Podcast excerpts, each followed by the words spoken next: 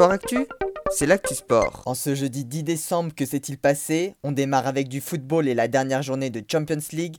Après avoir été interrompu mardi suite à des propos racistes, le Paris Saint-Germain s'est finalement imposé 5 buts à 1 face à l'Istanbul Basaksehir, une victoire qui leur permet de se qualifier pour les huitièmes de finale. C'est d'ailleurs le seul club français qualifié, Rennes et Marseille ont tous deux été éliminés. Parmi les autres qualifiés, on retrouve le Bayern de Munich, l'Atlético Madrid, le Real Madrid, le Borussia Mönchengladbach, Manchester City, Porto, Liverpool, l'Atalanta Bergame, Chelsea, Séville, le Borussia Dortmund, la Lazio Rome, la Juventus Turin, le FC Barcelone et le Red Bull Leipzig.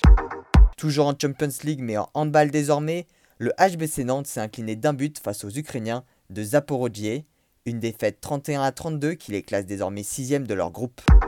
En volée, après avoir été qualifiées sur tapis vert pour les quarts de finale de la Coupe de la CEV, les joueuses de Béziers se sont qualifiées pour les demi-finales après avoir éliminé le club roumain de Tagovist 3-7 à 0. Du côté de la Champions League, les Nantaises se sont quant à elles inclinées 3-7 à 0 face aux Italiennes de Conegliano. Du côté des hommes, ils n'ont pas fait mieux. Tours s'est incliné sur le même score face aux Italiens de Civitanova. On termine les sports collectifs avec du basket et la 9 journée d'Eurocoupe, une journée noire pour les clubs français. Bourg-en-Bresse s'est incliné face à Kazan. Boulogne-Levallois a été battu par Monarbar et Bologne a battu Monaco. En voile, le leader Charlie Dalin a été contraint de faire ralentir son Apivia pour le réparer. Il reste tout de même en tête de la course, mais Thomas Ruyant a fortement diminué l'écart avec lui.